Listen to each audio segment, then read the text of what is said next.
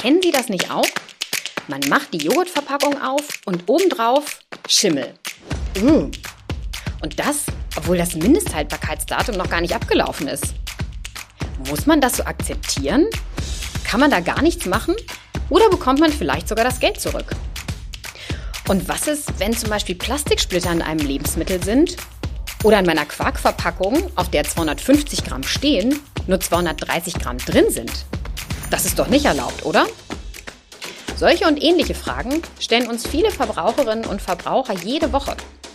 Deshalb wollen wir in unserer neuen Staffel nachgehakt, kurz und knackig, die häufigsten und die spannendsten Verbraucheranfragen aus dem Bereich Lebensmittel und Ernährung besprechen.